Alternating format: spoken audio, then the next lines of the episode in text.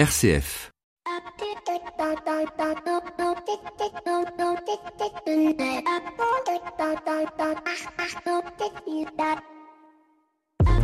Bonjour à toutes et à tous. La semaine dernière, je vous parlais de marketing. Et bien, cette semaine, je vais encore vous en parler. Et vous en parler en termes assez peu élogieux, surtout pour nos amis de la SNCF. Mais rassurez-vous, il n'y a pas que qui sont concernés.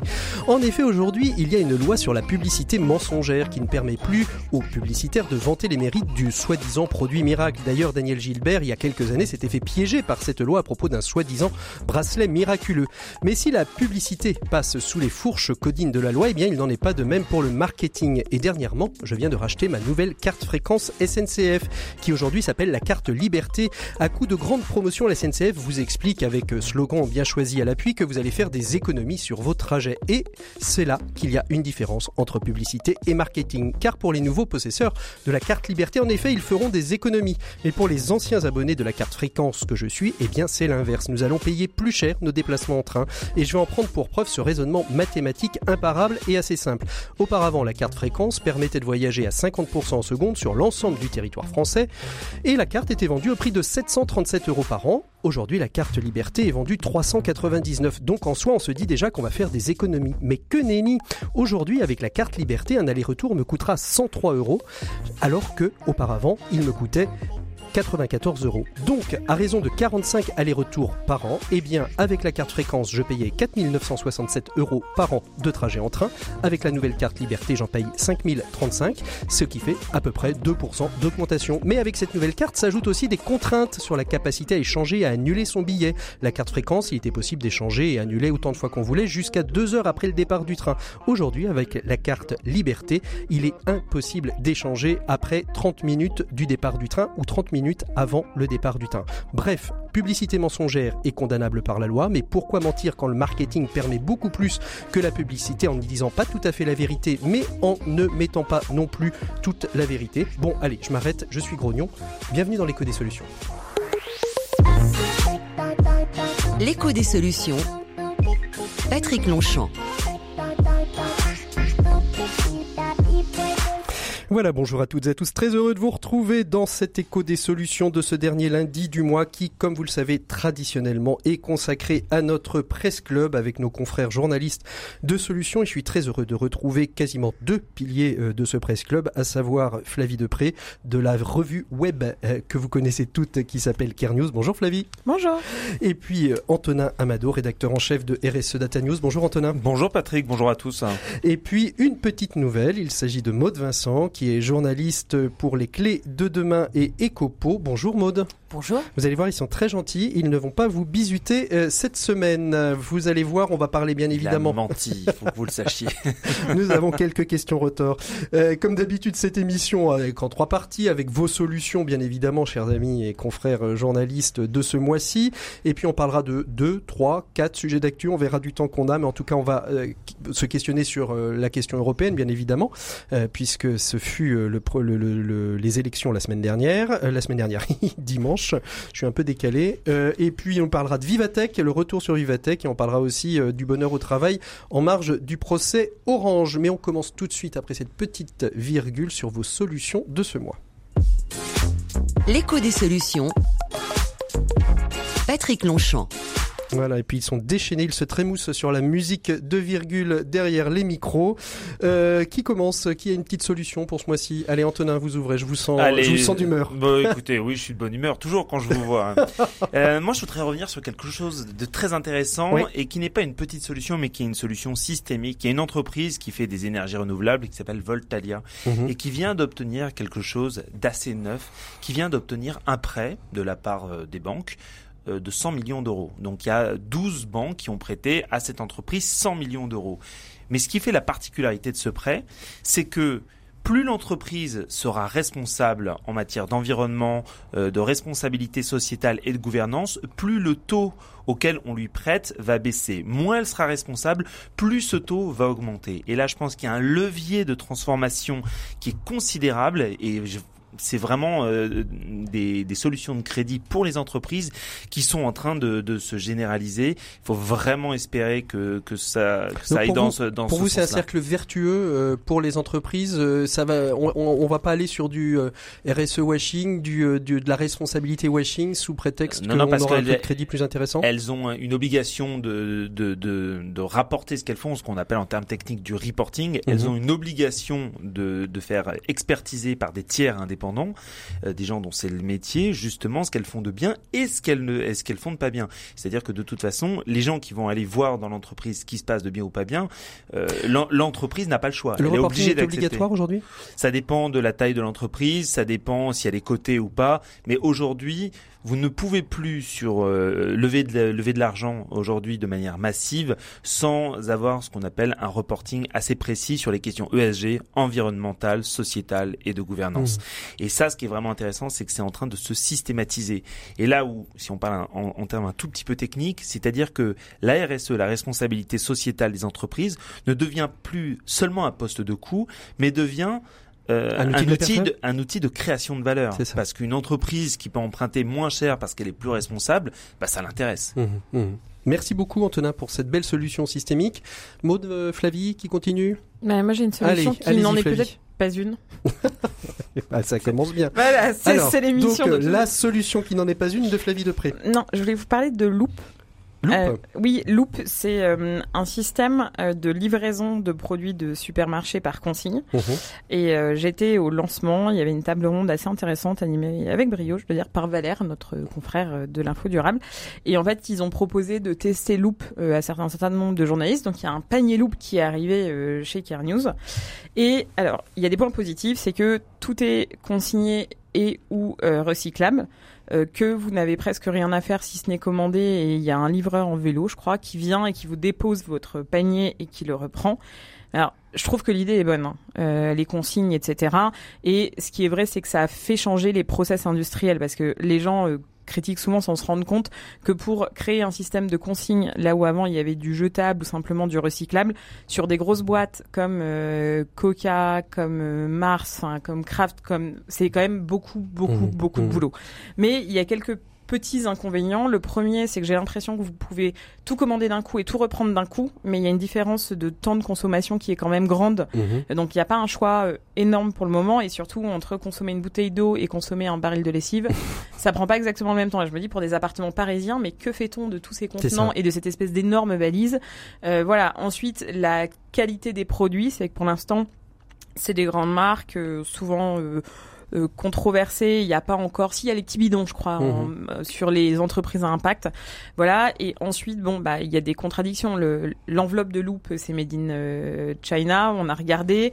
Et euh, voilà, c'est quand même pas encore très très soit, adapté. En soi, l'idée, l'idée, le concept est plutôt intéressant de se dire on récupère, mais c'est euh, les, mais c'est beaucoup de logistique et, c'est cher. C'est cher et il y a un truc de consigne. Donc je pense que l'idée est bonne et la, la, mise en marche est un, un bon signal, mhm. mais il faut juste trouver la bonne manière de faire. Et je pense que quand on n'a pas une grande maison et quand on est en ville, il vaudrait mieux que les consignes se trouvent en magasin pour qu'on puisse avoir un turnover quand même plus mhm. rapide que vraiment ça fait un mètre cube. Hein. C'est une grosse grosse boîte. Oui, c'est ça. Et dans les appartements parisiens, mais il n'y a pas que des appartements euh, parisiens, il y a aussi des appartements euh, un peu partout en France. Oui, là je parle, c'est parce qu'on a tous testé à la rédac et, que, ça fait ça fait des tailles, voilà.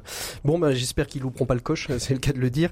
Euh, troisième solution avec vous, Maude. Alors, qu'est-ce que vous avez sorti vous de, de votre besace pour votre première solution dans ce presse club? Alors une solution que j'ai découverte d'ailleurs à Viva Technologie la semaine dernière, mhm. d'une start-up polonaise qui, qui s'appelle BinE. BinE. BinE, qui est une corbeille intelligente mhm. en fait, et, euh, et, qui montre en fait comment, euh, pour le coup, sur ce, cet objet-là, nouvelle, les nouvelles technologies, l'intelligence artificielle peut être utilisée de manière vertueuse, puisque ça permet, euh, en s'appuyant sur une technologie notamment de reconnaissance faciale, de pouvoir trier en fait les déchets. Mhm. Or, on sait aujourd'hui que dans la chaîne du recyclage, euh, malgré toute la bonne volonté des gens, et les, enfin voilà, les mmh. en gros, les personnes disent oui, oui, je fais mes tri, mais la réalité, notamment dans les zones urbaines et dans les espaces publics, montre que c'est souvent peu le cas. Mmh. Donc voilà, donc cette euh, corbeille intelligente ferait un petit peu euh, le travail à notre place. Ce, serait, ce serait pas mal. Merci à tous les trois pour ces euh, trois solutions. Et puis on va tout de suite ouvrir notre presse club de cette semaine et on va parler de trois sujets d'actu. RCF, l'écho des solutions. Voilà, il est temps d'ouvrir donc ce presse club. Euh, on va commencer bah, évidemment par l'actualité euh, du, jour, bien évidemment, puisqu'hier euh, se tenaient les élections européennes, en tout cas les derniers rounds des élections européennes, puisque ça avait commencé dès le jeudi dans certains pays anglo-saxons et de l'Europe du Nord. Une poussée verte assez impressionnante en Europe, même en France, on s'attendait pas forcément à, à, voir les écologistes, les écolo, le, le parti écologique en troisième, en troisième place. Euh, quelle réaction vous avez? Quels enjeux euh, pour ces euh, pour ces cinq ans à venir? Est-ce que vraiment là, il y a une vraie poussée verte et que ça va ça va un petit peu changer la donne? Vous y croyez Vous y croyez pas? Allez, je, pense que, parti. je pense que de toute façon, la, la, la, poussée verte, elle était attendue. Alors pas forcément en France, on pourrait ergoter longtemps, c'est peut-être pas l'objet de ce presse club, mais sur la faillite des instituts de sondage, aussi bien sur la participation que sur le score réel des, des républicains, de la France insoumise, de, de Place publique, de Raphaël Glucksmann mmh. euh, et d'Europe Écologie Les Verts. Donc euh, là, il y, aurait, y aurait beaucoup à dire. Euh, aujourd'hui, effectivement, les Verts se posent un peu comme pivot, comme arbitre, et on va voir comment tout ça va s'organiser au, niveau européen. je pense qu'il y a deux façons de, de voir sur le, la question écologique ce scrutin européen. La solution positive, ce serait de dire ah il y a une vraie percée.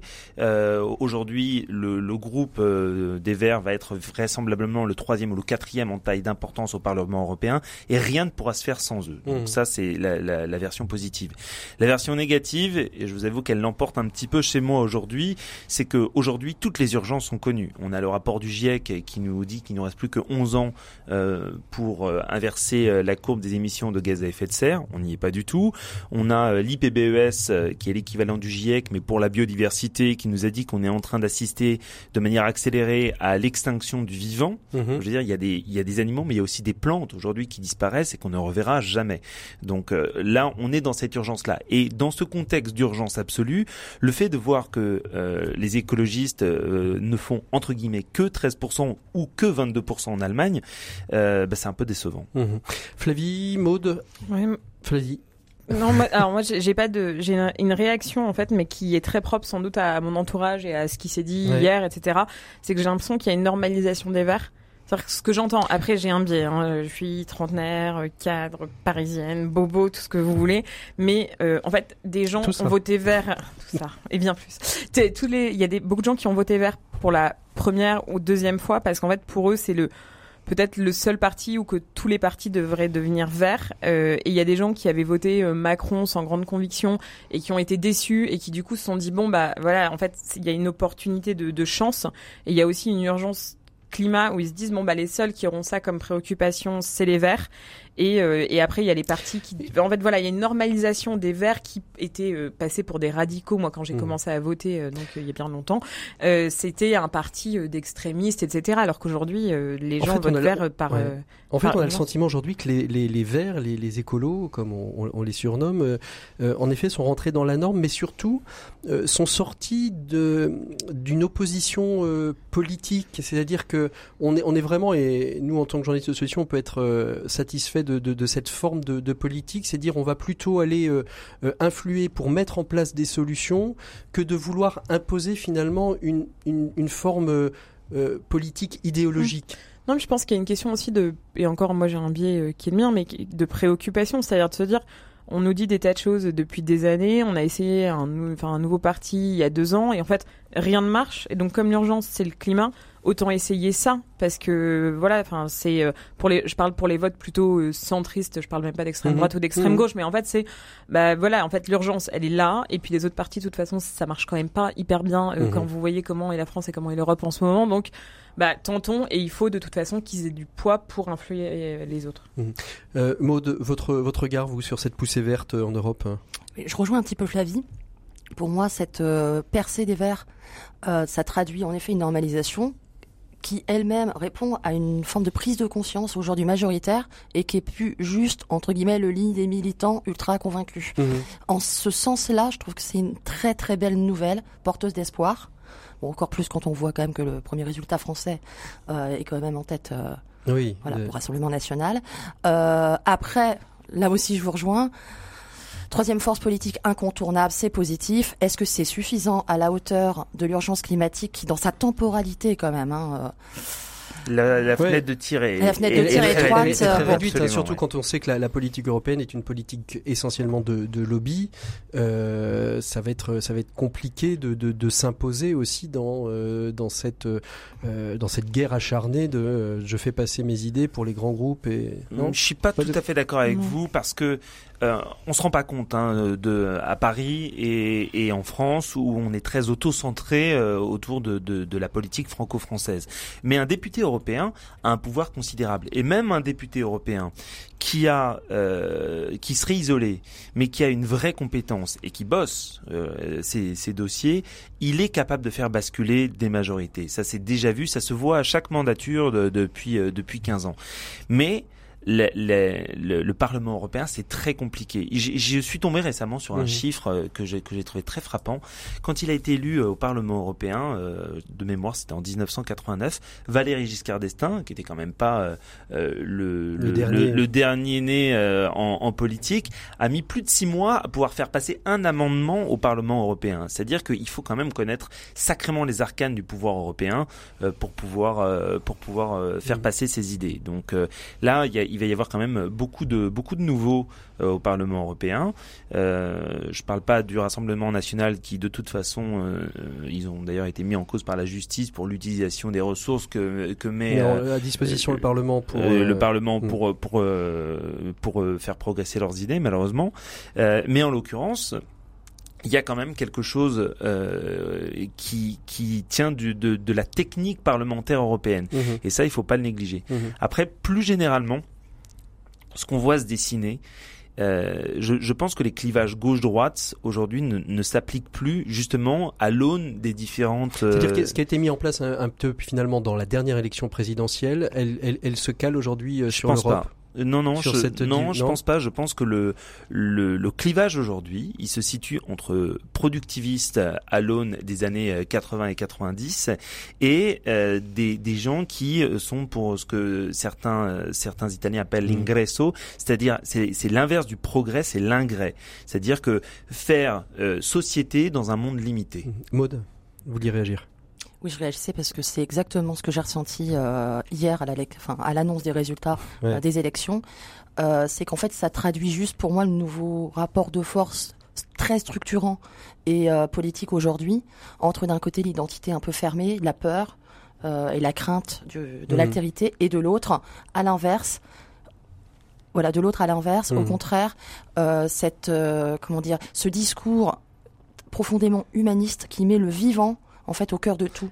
Et puis, et c'est un nouveau paradigme. Alors, j'ai pas eu le chiffre pour l'ensemble de l'Union européenne, mais en France, on a, on a, on a noté que la progression de vote euh, était essentiellement, pouvait être essentiellement jeune. C'est-à-dire que on a eu toutes ces marches pour le climat euh, qui se sont euh, produites depuis depuis quelques mois, qui sont passées en France euh, un peu moins, enfin, un peu plus inaperçues du fait des, des, des, gilets jaunes, mais qui quelque part ont eu une vraie, un vrai impact sur l'Europe. Et on a vu une progression en même temps aussi de la participation euh, à, ces élections européennes. Euh, c'est assez intéressant de se dire que peut-être le, vote européen euh, progresse par les jeunes bah, ce qui est, c'est très positif. Moi, je, je, suis allé assister à quelques manifestations euh, lycéennes pour voir, pour prendre prendre le pouls. C'est quelque chose de, de, très profondément ancré chez eux, en l'occurrence. Effectivement, euh, en fonction des pays, mais le, le chez les moins de 25 ans, euh, le vote écologiste, quelle que soit la forme que prend ce vote-là, euh, il est en général premier ou deuxième. Hein. Mmh. Donc, euh, effectivement, je pense que ça marque une, une vraie mais tendance. Ce qui, est, ce qui est intéressant, c'est que les jeunes ne sont pas allés que dans la rue, ils sont aussi allés voter, alors que d'habitude c'est pas ce public-là qui est, qui est votant il y a quand même eu 50% d'abstention hein, en oui, France. mais non, non, mais ce que je veux dire, c'est là encore, je veux dire, c'est quand même euh, euh l'étiage de vote pour les élections euh, présidentielles, euh, et, et, à beaucoup d'égards, on pourrait estimer que c'est moins systémique. Euh, c'est quand même 70%. Mmh. puis moi, je voulais juste rajouter qu'en fait, je, je, suis en train de regarder la, la répartition des sièges, ouais, du nouveau Parlement européen, et en fait, c'est quand même une politique, euh, voilà, je m'exprime peut-être mal, mais, mais de groupe, le Parlement européen, et, les gens n'en ont pas forcément euh, conscience, mais quand on est un peu soit europhile, soit qu'on se renseigne, mais c'est compliqué, c'est très complexe. Et en fait, il y a aussi ce qu'il faut dénoncer, il y a la hausse de la, de la participation, mais euh, il y a aussi l'utilisation de la campagne pour faire passer des billets nationaux, et ça c'est dans toutes les campagnes européennes. En fait, il y a quand même un problème d'éducation, d'information, parce qu'il y a des partis, le Rassemblement national, mais pour beaucoup d'autres, c'est aussi des partis qui vont chercher des voix avec les dents, quoi. Et du coup, euh, ils présentent des programmes qui ont l'air nationaux et les gens comprennent pas du tout qu'ils vont voter pour quelqu'un qui va qui ne va pas siéger dans une assemblée nationale. C'est un petit peu la problématique des élections européennes, c'est qu'on s'attendrait plutôt à voir euh, euh, l'ensemble des, des, groupes parlementaires européens euh, produire un programme européen avec, j'ai envie de dire, des délégations nationales qui soutiendraient ce programme-là, alors qu'aujourd'hui, on a vraiment l'impression qu'on n'élit pas des, on n'élit pas des députés à l'Assemblée européenne, on élit des influenceurs étatiques. des partis, et il y a des gens qui ont donc, dû punir Macron en votant autre chose, alors que ça n'a, bah, ça a à voir et pas à voir. Le, à cet égard-là, le score de Benoît Hamon, qui fait de mémoire 3,3%, euh, il est assez, euh, il est assez éloquent. C'est le seul qui euh, se revendiquait d'une plateforme européenne politique, notamment sous la houlette de Yanis Varoufakis, qui est l'ancien ministre grec de l'économie dans le dans le premier gouvernement Syriza. et il a fait 3,3%. Mmh. Voilà. Donc il y a peut-être un problème de maturité de l'électorat, ou alors peut-être que c'est Benoît Hamon qui a mal fait passer son message. Mais en l'occurrence, effectivement, on en est là. Mode. Au-delà de la maturité de l'électorat, c'est tout simplement euh, la faible maturité encore euh, de l'institution politique et ça ne mmh. fait que traduire la réalité aujourd'hui de la politique européenne qui n'est pas que européenne et qui est surtout euh, mmh. traversée par les souverainetés nationales. Non, et après, moi, après la mauvaise foi des programmes nationaux, il y a aussi la mauvaise foi du vote utile. Mmh. Parce qu'en fait, en fait, voter, si on voulait contrer le Rassemblement national, il y a eu beaucoup de discours et je n'accuse pas spécialement euh, les, les centristes. Enfin, c'est pas c'est pas une opinion politique, c'est une opinion d'analyse un peu marketing.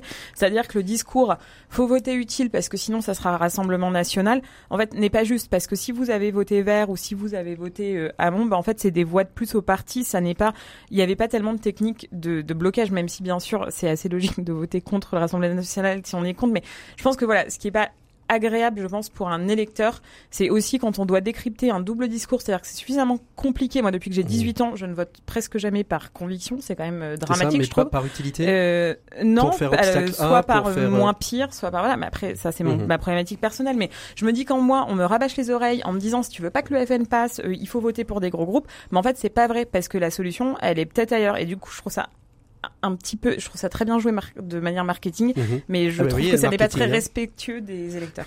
On en revient au marketing. Mais, mais c'est vrai que ce marketing électoral, pour aller dans le sens de Flavie, il touche aujourd'hui, euh, de mon point de vue, euh, sa limite. Et que euh, cette espèce de, de, de culpabilisation d'un côté des partis majoritaires, et on a vu où ça a conduit le Parti socialiste d'un côté et les républicains de l'autre, mais ça c'est encore un autre débat. et puis la, la République en marche aujourd'hui, on voit bien que c'est un système qui tiens, tiens, tiens, puis s'effondre euh, mhm. brutalement. Et du coup, les électeurs sont toujours pris entre une espèce de triangulation personnelle en disant j'ai envie de voter pour tel ou tel parti, quel que soit le parti en, question. Ça peut être euh, euh, le parti Nicolas Dupont-Aignan, comme ça peut être le, le, le, parti de Benoît Hamon ou le parti animiste. on, on, ne sait pas. D'ailleurs, 2% sur le parti animiste, c'est pas si, c'est pas le parti animaliste, pardon.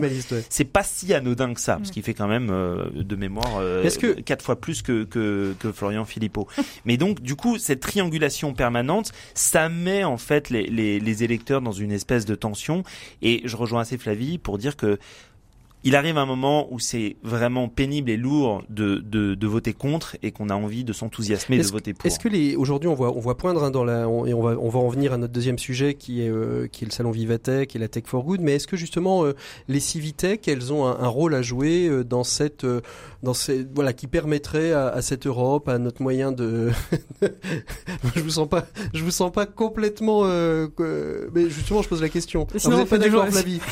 Bah, Parce que alors là, franchement, elle, non, mais... pour dire nos auditeurs, elle appuie sur les joues en disant que tout ça c'est du pipeau. Alors. Mais non, mais bien sûr qu'il y a des beaux projets, mais en fait, des gens pas éduqués comme enfin des gens pas éduqués genre des gens qui n'ont pas reçu d'enseignement ou qui n'ont pas l'appétence à qui on ne donne pas la curiosité d'aller chercher des infos comment voulez-vous qu'une app aille résoudre tous leurs problèmes? Mhm. c'est comme les gens qui savent pas s'alimenter et qui vont manger que par des applis il y a un moment il faut quand même je veux dire je suis peut-être un peu basique hein, peut-être que je manque d'ambition pour la tech et pour l'humanité mais euh, je me dis il faut quand même se dire que de l'info il en existe qu'elle est compliquée je le sais mais, après la civique non mais la civique non mais la il y a plein de belles choses. Il y a des décrypter tout ça justement. Non, mais il y a des outils euh, de, il y a plein d'outils euh, qui, qui sont formidables, mais J'y vois pas une solution à 100% et en plus moi j'ai horreur des faiseurs de miracles. Donc si vous voulez vu comment à chaque fois c'est présenté ces grosses machines voilà moi ça me bon, je suis un peu sceptique et vous Antonin pas plus. Moi je, je ne crois pas au, au, solutionnisme. Vous savez ce sont des, des solutions technologiques qui in fine parce qu'il y a toujours quelque chose qui fonctionne pas. Vous êtes pas géolocalisé euh, vous avez pas de réseau vous avez plus de batterie sur votre sur votre téléphone. Ou alors euh, bah, les, les, les besoins spécifiques qui sont les vôtres n'ont pas été prévus par les développeurs donc je, à un moment donné ce solutionnisme finit par apporter plus de difficultés euh, que ça que ça n'en que que ça, que, ça, n'apporte de, que ça ne génère de, solutions. Donc euh, effectivement, je pense qu'à un moment donné, il, il va falloir se ralentir, rouvrir des livres et réfléchir. Bon allez, on, on, ouvre le deuxième sujet. C'était euh, la semaine dernière euh, le salon Vivatech qui se tenait donc à la porte de Versailles, euh, quasiment trois jours complets. Et ils sont d'accord, ils se checkent les deux à droite de moi là. Ah, maléfique Comme s'ils s'étaient mis d'accord avant de venir. la tech for good sera-t-elle la prochaine marotte des entreprises de la tech? C'est un peu le sujet que j'aimerais qu'on puisse aborder. à Vivatech, c'est la première année, c'est la troisième année que le, le salon a lieu, hein, si je ne me trompe pas, et c'est la première année qu'il y a un hall complètement dédié justement à la fameuse Tech for Good. Euh, avant de commencer sur cette question, comment vous avez vécu, vous, Maud, votre salon Vivatech? Vous y êtes allé? Vous y avez vu des belles choses? Oui, j'ai découvert des belles choses parce que heureusement il y a quand même des, des jolies pépites, euh, mais dans un, univers quand même très business euh, as usual sous couvert de tech for good. Mhm. Et je pense que là-dessus faut pas être naïf. Et euh, en même temps, c'est bien de faire des pas de côté et de malgré tout faire de très belles rencontres mhm, mhm. et, de, découvrir, de découvrir de belles initiatives. Et vous, euh, Vivatech, Flavie, comment avez-vous vécu votre Vivatech? Donc, vous donnez la parole à Alex du mal. euh, alors, il y a quelqu'un, je ne sais plus qui, qui a comparé Vivatech au salon de l'agriculture de l'ESS et j'ai vraiment trouvé que c'était génial parce que ben, failli... il faisait chaud, il y avait du monde, c'est vraiment dur. Après, voilà, moi je vois plusieurs choses. Il y a effectivement cette euh, avenue de l'intérêt général, je sais plus, elle a un nom complètement formidable dirait un nom d'avenue de Disney. Bon, bah soit il y a des solutions et il y en a des belles de envoyer. Mmh. Mais en fait, moi, ce qui me dérange un peu, c'est que l'année dernière, apparemment, c'était un peu, enfin, c'était axé tech for good. Ça n'était pas le cas cette année. Il y a des stands où il y avait vraiment beaucoup de tech for good. Il y avait beaucoup d'impact, mais j'ai trouvé qu'à l'échelle des pays étrangers, euh, enfin invités ou participants, parce que j'imagine que ça coûte cher d'être dans ce salon, euh, il n'y avait pas d'axe comme ça. Et moi, je me dis, il faudrait peut-être les obliger à présenter l'axe positif de leur solution. C'est-à-dire qu'au lieu de dire on va mettre la tech for good dans une allée où bien sûr il y a plein de plantes parce que comme ça ça fait bien euh, voilà bientôt avec des ballons avec des cœurs, il faudrait se dire que chaque tech en fait a aussi un axe positif. Après, j'ai vu des belles choses, j'ai vu vraiment des choses un peu malignes et qui sortent de de l'ordinaire. Non, en fait, ce qui sortent aussi de des Golden Boy français euh, mhm. et Golden Girls hein, et qu'on mhm. voit tout le temps, tout le temps, tout le temps. Donc moi, ça m'a ouvert l'esprit. Après, en deux jours, euh, voilà, c'est pas, c'est compliqué de d'appréhender fortement. Surtout que c'est des, souvent c'est des commerciaux qui sont pas forcément hyper au point sur les trucs techniques, qui sont là pour vendre et pas pour répondre aux questions. Donc moi, j'étais un peu déçue sur certains stands par euh, voilà les personnes que j'avais en face de moi, non pas qu'elles étaient pas compétentes, mais elles étaient pas compétentes pour répondre à des à toutes vos questions et à tout ce que, ce que vous auriez voulu mais en après, savoir. on va, on va en parler. Mais moi, j'ai découvert des choses chouettes et je pense qu'il y a effectivement une ça donne au moins de la visibilité au concept de Tech for Good et mmh. ça on va pas leur reprocher. On va pas, le reprocher. Et vous Antonin, vous y êtes allé faire un petit tour euh, Je suis passé rapidement, mais moi j'ai un souci euh, de avec base avec avec le concept marketing de Tech for Good. Ce que je veux dire, c'est que les, les, les, entreprises qui euh, basent leurs leur solutions sur des sur la sur la technologie, notamment le web, etc., sont soumises aux mêmes impératifs de matérialité, c'est-à-dire les limites physiques de notre monde, que n'importe quelle autre entreprise, et que elles devraient euh, fonder leur business model sur ce qui est soutenable, euh, point barre. Donc euh, voilà, à partir du moment où on commence à, développer des, des, solutions entre, entre guillemets tech for good ou green sur la blockchain, dont on sait que c'est particulièrement énergivore, je veux dire juste la, la blockchain liée au Bitcoin, c'est-à-dire la, la, la, solution de, de les, les, calculs qui sont faits pour identifier voilà, les algorithmes, on sait que ça consomme aujourd'hui, alors les chiffres varient, mais par année autant qu'un pays comme l'Irlande ou l'Autriche. Mm. Et c'est un chiffre qui est en, augmentation exponentielle.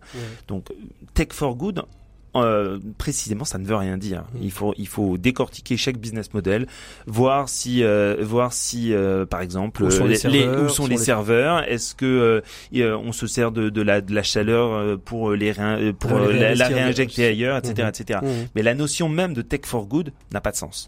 Est-ce que ça voudrait dire aujourd'hui qu'il faudrait, comme il y a eu une labellisation du bio, il faudrait une labellisation tech for good qui mette en, place certains critères mode? Euh, Non, je pense pas. Non. Qui, dirait il faut euh, tant de temps, il faudrait des Je pense que c'est la fausse bonne idée. la fausse bonne idée, vous pensez vraiment? Ah oui, oui, oui, vraiment, ouais. Alors comment on peut assurer par exemple que Tech for Good soit réellement good? Bah, est-ce qu'on est obligé de la mettre à part déjà? Et euh, est-ce que non mais qu'il y en ait, je veux bien, mais en fait, il y a un moment.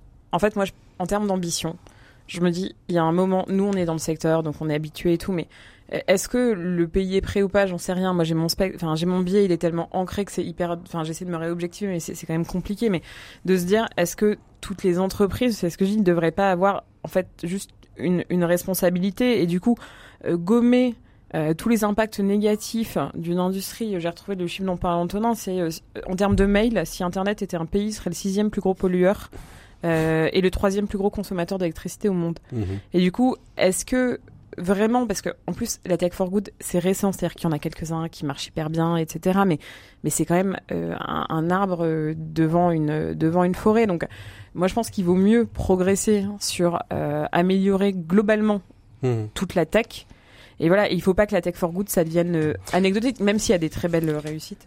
Mode, vas-y.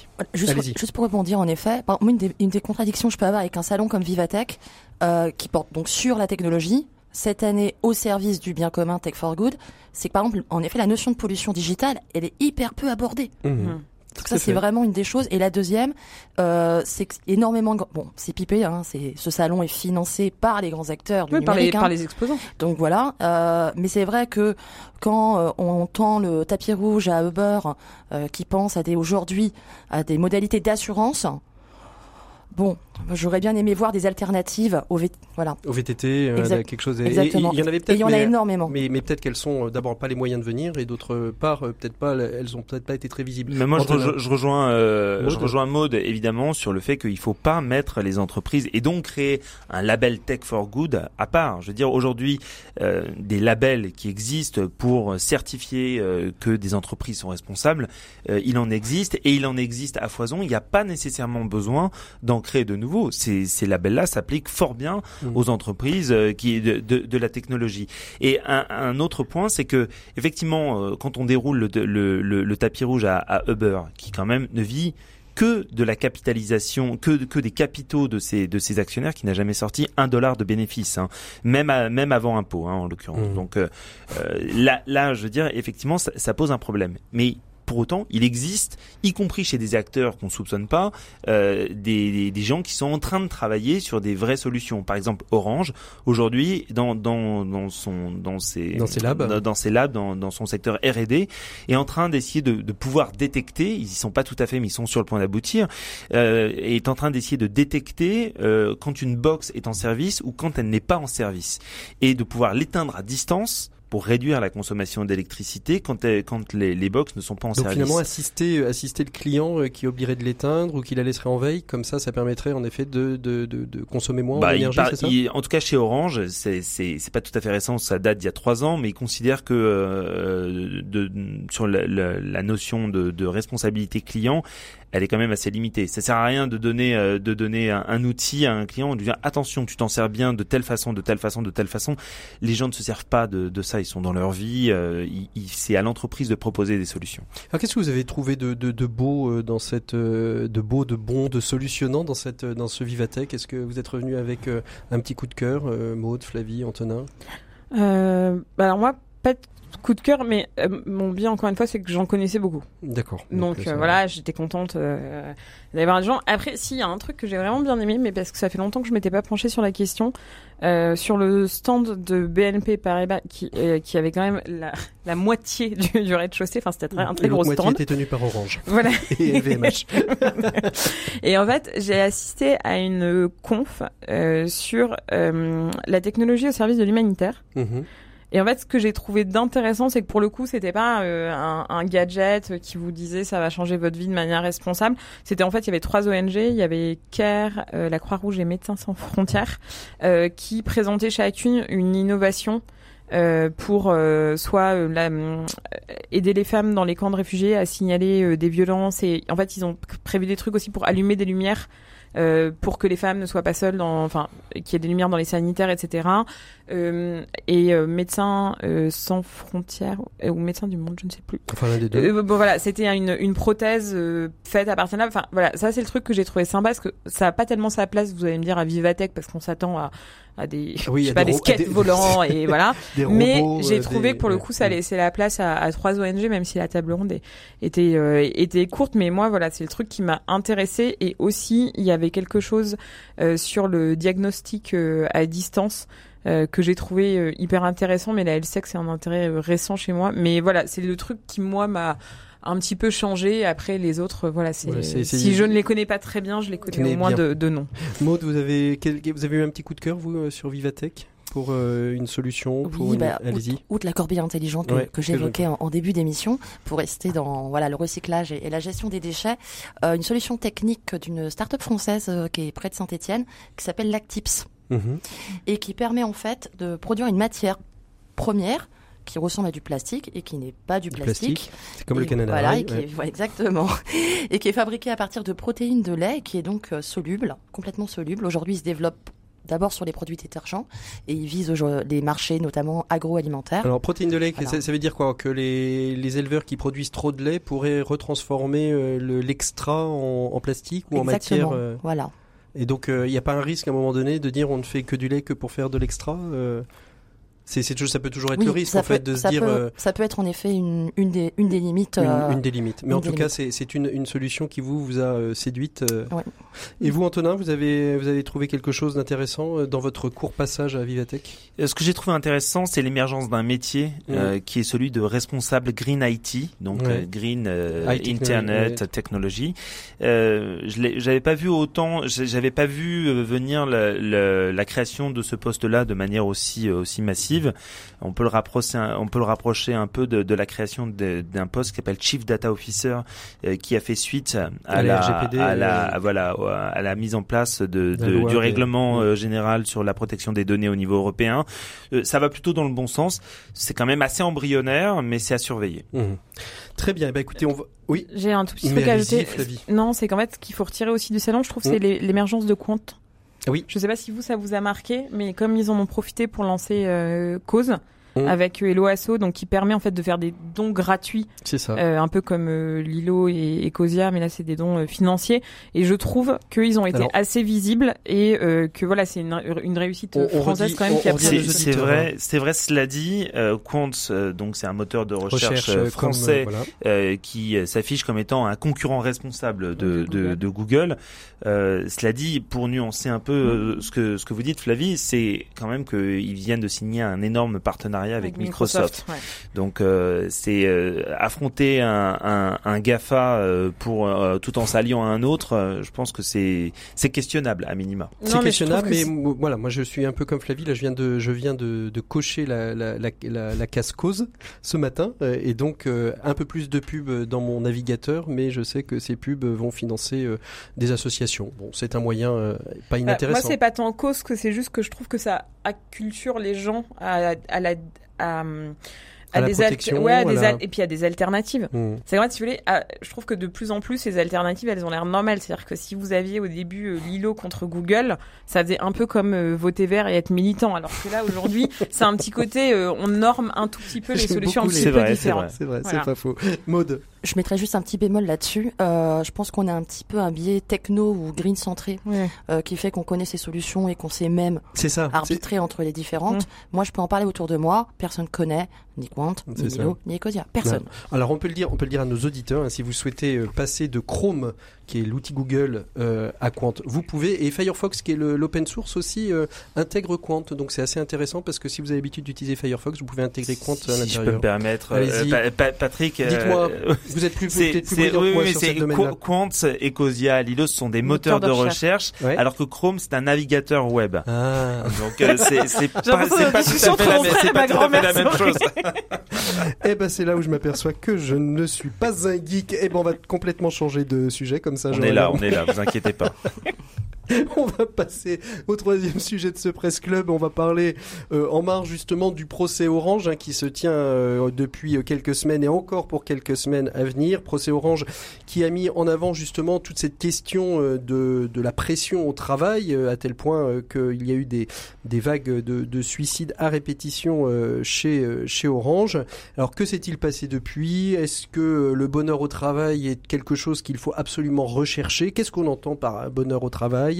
Euh, autant de, questions. D'abord, euh, sur ce procès Orange, moi j'ai été marqué, je ne sais pas vous, euh, par le fait que la direction de l'époque, finalement, reste toujours sur la même ligne. Bon, on, on reconnaît qu'il y a eu des difficultés, mais quelque part, on ne reconnaît pas forcément la responsabilité. Je pense qu'il ne faut pas euh, confondre une stratégie euh, de défense judiciaire et puis euh, une, une, réalité humaine. non, une comment dire un un mea culpa moral. Je pense mhm. que c'est c'est deux choses c'est deux choses qui sont distinctes. Euh, je pense pas que là en l'occurrence le, le procès nous permet de, de, de faire le distinguo entre les deux. Mhm. Mhm. Flavie, comment vous réagissez à cette, à cette question? Le bonheur au travail ah, Si, alors le bonheur au travail. En fait, en préparant le sujet, j'ai eu quand même une réflexion euh, qui est que moi je n'en peux plus du bonheur au travail ou de la bienveillance parce qu'en fait il y a un moment euh, on à toutes les sauces. Non puis ça dépend euh, de, la taille de sa boîte et voilà. Et moi j'ai juste un truc qui m'a auquel j'ai repensé parce que c'était un sujet d'intérêt quand l'ouvre pour tous donc Bernard Askenoff qui écrit régulièrement pour Care News s'était penché sur la question des prestataires. Et en fait j'ai repensé à la contradiction d'avoir des grosses boîtes qui mettent euh, en place euh, du bonheur au travail, etc. pour leurs salariés, mais qui continuent à externaliser euh, beaucoup de services dans des boîtes qui pour le coup le respectent beaucoup moins. Mhm. Donc en fait moi voilà, c'était le premier truc qui m'est venu à l'esprit quand on a parlé de bonheur au travail. C'est bon ça on pourrait en parler longuement de si ça existe ou pas, mais c'est aussi que moi ce qui m'a choqué en fait dans les quand j'ai regardé le, les politiques de bonheur au travail des gros groupes etc. C'est toute la partie euh, décentralisée. C'est souvent des prestataires de ménage, euh, les hôtes et hôtesses d'accueil, l'informatique, et qu'en fait ces gens-là ne sont pas concernés par les programmes dans leur globalité. Voilà, c'était mon petit. Et, et vous Maud, la notion de, bonheur au travail, ça, vous parle? Vous pensez que c'est euh, quelque chose de, allez, c'est encore, euh, c'est encore un outil marketing de marque employeur, mais que quelque part ça n'a pas de raison d'être tellement le bonheur au travail? Euh, En effet, c'est réellement aujourd'hui un outil marketing de marque employeur. Mhm. dit autrement, vendre du bonheur au travail. Et en l'occurrence, si jamais c'est vraiment opérant, il y a quand même des entreprises qui ont des belles initiatives en, la matière. Ça permet d'accroître la performance des gens. En gros, je suis bien là, donc je peux rester plus tard. Je suis bien là, donc je peux m'engager, m'investir plus. Voilà, faut, faut pas être naïf là-dessus. Mhm. Et ça permet aussi d'attirer Mais je pense qu'aucune aucune, aucune entreprise n'est naïve. Elles, disent bien que le bonheur au travail, c'est aussi euh, permettre une meilleure rentabilité. Euh. Sauf que derrière le bonheur au travail, il y a un autre phénomène euh, qui, est, bah, qui date de 20 ans et qui va avec cette, avec cette réflexion et qui est quand même l'explosion des, burn, des burn-out, mhm. qui est elle-même liée justement souvent à une pression horaire, à une charge mentale. Donc je trouve que d'interroger cette tension entre les deux est est plutôt la bienvenue. Mmh. Il, y a le, il y a le burn-out, il y a le bore-out, c'est-à-dire des gens qui sont euh, placardisés, à qui on ne donne strictement rien à faire. Enfin, je veux dire, les, les, on va dire les mécanismes pour euh, stigmatiser à travers euh, le travail et le milieu professionnel. Aujourd'hui, on en a, on en a, on en a quelques-unes. Moi, ce qui, ce qui ça, me, ça, me, ça, me, fait penser à une, une publicité que je trouvais. alors, je ne sais plus pour quelle entreprise, mais c'était pour une, une mutuelle. Et il y avait trois chefs d'entreprise qui disaient, qui discutaient autour d'un café. Et le premier euh, disait, bah moi, euh, pour souder mon équipe, euh, je les ai emmenés faire une chorale. Et alors, ça a marché. Et puis, bah moi, je les ai emmenés faire du rafting. Euh, et ça a marché. Bouf. Et toi, qu'est-ce que t'as fait? Ah bah moi je leur ai donné une bonne mutuelle et ça a marché? Ah ouais ouais, ça marche pas mal. Donc euh, voilà. Et je et je trouve que c'est c'est assez euh, symptomatique. La, pub était plutôt bien vue, euh, mais je pense que c'est assez symptomatique euh, de la manière dont les salariés aujourd'hui ont besoin d'être d'être reconnus. Mmh. Le, la notion, j'en ai pour une seconde. Le, la notion de bonheur au travail, ça ça contient à la fois une injonction, donc une espèce d'obligation, et d'infantilisation. Et aujourd'hui, les salariés n'ont pas besoin d'être ni infantilisés ni mis sous pression. Ils ont besoin d'être responsabilités et appréciés à leur juste valeur. Mmh. Flavie Oui, alors moi j'ai une, une, modulation, je sais pas comment dire, mais qui est que en fait, je pense aussi on a beaucoup besoin euh, de. Euh, alors, c'est plutôt un problème de riche, hein, mais de, de vacances, euh, de consommer, etc. Et du coup, je pense qu'on vit le travail différemment, enfin ma génération, que les générations précédentes. Je je vais reparler de ma grand-mère, qui va devenir la star de cette émission, mais voilà, elle, elle est étonnée du nombre de vacances qu'on prend et du fait qu'on parte tout le temps et qu'on fasse des week-ends à l'étranger, etc. Et du coup, je pense que la valeur une des valeurs aujourd'hui, mais moi je le vois avec euh, avec mon équipe, mhm. c'est euh, d'avoir c'est de pouvoir de c'est d'avoir du temps, pour soi. C'est le temps. C'est d'avoir du temps pour soi et c'est de pouvoir l'organiser. C'est-à-dire euh, c'est pas tant que les gens veulent pas travailler, bien au contraire, mais mhm. c'est de pouvoir voilà trouver un équilibre vie pro vie perso. C'est pouvoir prendre des billets d'avion, partir en week-end, parfois avoir des horaires décalés. Et du coup je pense qu'il y a, il y a ce petit il y a ce petit module de comment on voit le travail par rapport à avant. Ensuite il y a certainement des problèmes de sens, mais je pense que les les, gens ont, changé. Et en fait, il y a aussi un truc, c'est que le bonheur, c'est pas universel. Enfin, il y a la mutuelle et il y a des trucs que tout le monde apprécie, euh, le bon salaire, euh, les bonnes vacances. je veux dire, je connais personne qui crache tellement dessus, mais il y a qu'est-ce qui rend les gens heureux? Est-ce qu'on est responsable du bonheur de nos salariés? Bah, je crois pas. En fait, ce dont on est responsable, c'est des conditions de travail. Euh, qui sont euh, à minima décentes, si ce n'est meilleur. Mais je vais pas imposer aux gens d'être heureux selon ce que moi je pense être le bonheur. Et, pourtant, euh, sans, sans, être, sans être le, le, bonheur au travail, c'est aussi euh, il y, a des entreprises où il fait, excusez-moi, je retrouve mes mots, il y a des entreprises où il fait bon vivre. Euh, aujourd'hui, euh, quand on, parle de, de, certains gros groupes, je pense à, à Michelin, être salarié de chez Michelin, c'est plutôt intéressant. Je sais pas s'il y a une politique de bonheur au travail, mais en tout cas, quand on rentre chez Michelin, on a plutôt tendance à y rester tout au long de sa carrière sans vraiment souffrir. il y a toujours de la souffrance, hein, quels que soient quels que soient les services, quelles que soient les entreprises, mais voilà, on dit plutôt c'est une entreprise où il fait bon vivre. Mais on, souvent des entreprises dans lesquelles il fait bon vivre ou bon travailler. On pense toujours au même. Il y a euh, Michelin, on pense à Fleury Michon, euh, euh, on pense à, à certaines PME qui sont systématiquement montrées en exemple. On peut penser aussi à, à, à FAS, le, le, le, le, fabricant de moquettes aux Pays-Bas, etc., etc. Donc il y en a, mais si vous voulez, il faut regarder ce qui fait système. Et aujourd'hui, ce qui fait système, particulièrement dans l'agroalimentaire, particulièrement dans l'industrie, particulièrement euh, dans les services, euh, en particulier les services sur les plateformes téléphoniques, etc. La souffrance et la souffrance hum, sévère, c'est la norme. Mmh. C'est pas euh, voilà. Donc c'est possible, oui. Euh, ça a un coût, oui. Euh, Est-ce que ça, ça, évite, ça évite le turnover et que ça peut éventuellement produire des gains de compétitivité pour l'entreprise, c'est une évidence. reste qu'aujourd'hui, dans un chômage qui reste haut, avec des avec des gens qui sont un peu en tension sur le marché de l'emploi, ben, ça, ça n'empêche pas les boîtes qui sont pas responsables de tourner. Flavie. Alors oui, et moi j'ai. Il faut vous imposer. Hein. Sinon on a, on a l'habitude. on est chez nous. Euh, non, alors moi j'ai un petit, euh, une petite quelque chose à dire sur le bonheur au travail aussi dans l'économie sociale et solidaire. Ouais. Parce qu'en fait, quand vous voyez ce qui s'est passé euh, à la Croix-Rouge, euh, il y a eu des choses sur le groupe SOS, etc. Et moi, des gens, j'en vois passer. Moi, j'ai une blacklist d'assauts et d'entreprises euh, à mission, de start-up sociales, où quand des gens viennent me voir, je dis, mais n'y va pas. Mhm. n'y va pas, tu vas être malheureux. Donc en fait, déjà, je pense que quand vous regardez la réalité, c'est que les gens, ils veulent un job qui fait sens parce qu'ils vont, ils pensent que de toute façon, euh, ils feront plein de jobs dans leur vie et que c'est un peu horrible partout. Alors tant qu'à faire, euh, autant euh, faire le bien. Il y a une espèce, il y a une espèce de fatalisme dès le départ.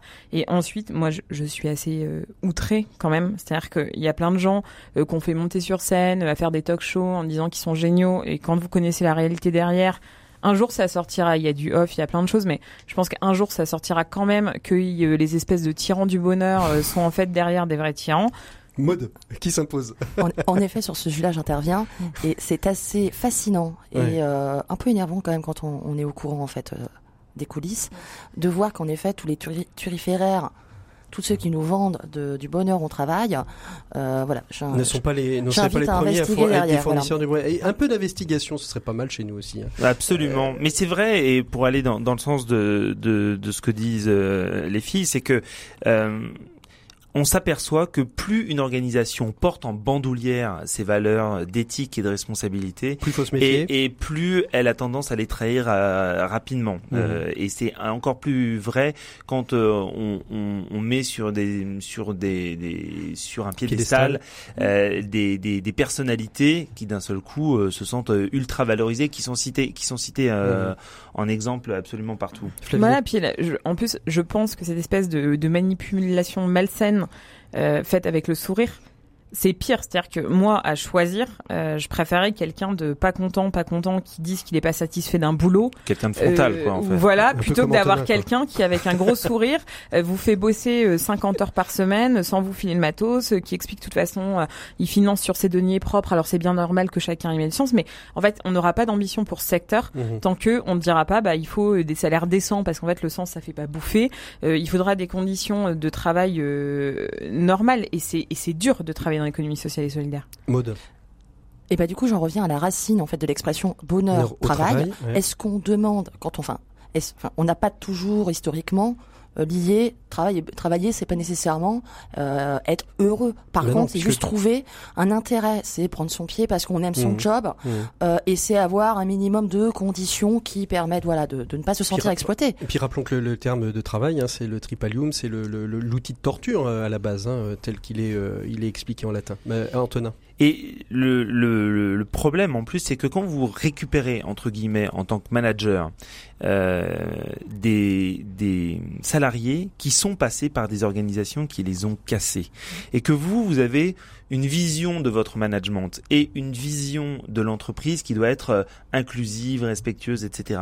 Eh ben, c'est très difficile de faire revenir des salariés dans quelque chose de, de positif. Mmh. Ils deviennent passifs et du coup, ils ne sont que en attente de euh, ce qui peut être descendant et, et, et, qui vient et qui vient de la direction. Et, on va on va conclure là-dessus. Est-ce que en fait, plutôt que de bonheur au travail, le focus des entreprises, il serait plutôt de parler de bien-être au travail que de bonheur? Parce que, y a un moment donné, c'est quand même plus sympa de se dire euh, je vais travailler dans une entreprise où j'ai plaisir à être. Non, moi je suis pas d'accord avec je suis pas d'accord avec cette notion. Je pense que c'est la question de responsabilité sociale de l'entreprise qui doit être euh, qui doit être au cœur au cœur de, de la responsabilité. Effectivement, euh, c'est pas à l'entreprise de garantir le bonheur de, de, du salarié, mais en tout cas, elle doit lui garantir de pouvoir mmh. l'atteindre et de, de ne pas le nier. Mode. Pour moi, le bonheur au travail, c'est une manière de ne pas parler du malheur au travail. Et je mmh. trouve que c'est ça que ça cache. C'est ça. Souvent, ça cache ça. On parle de bonheur parce qu'il y a peut-être beaucoup de malheur. Ouais, et, alors après, moi, c'est un. Non, c'est pas de bonheur, moi, c'est plus d'organisation.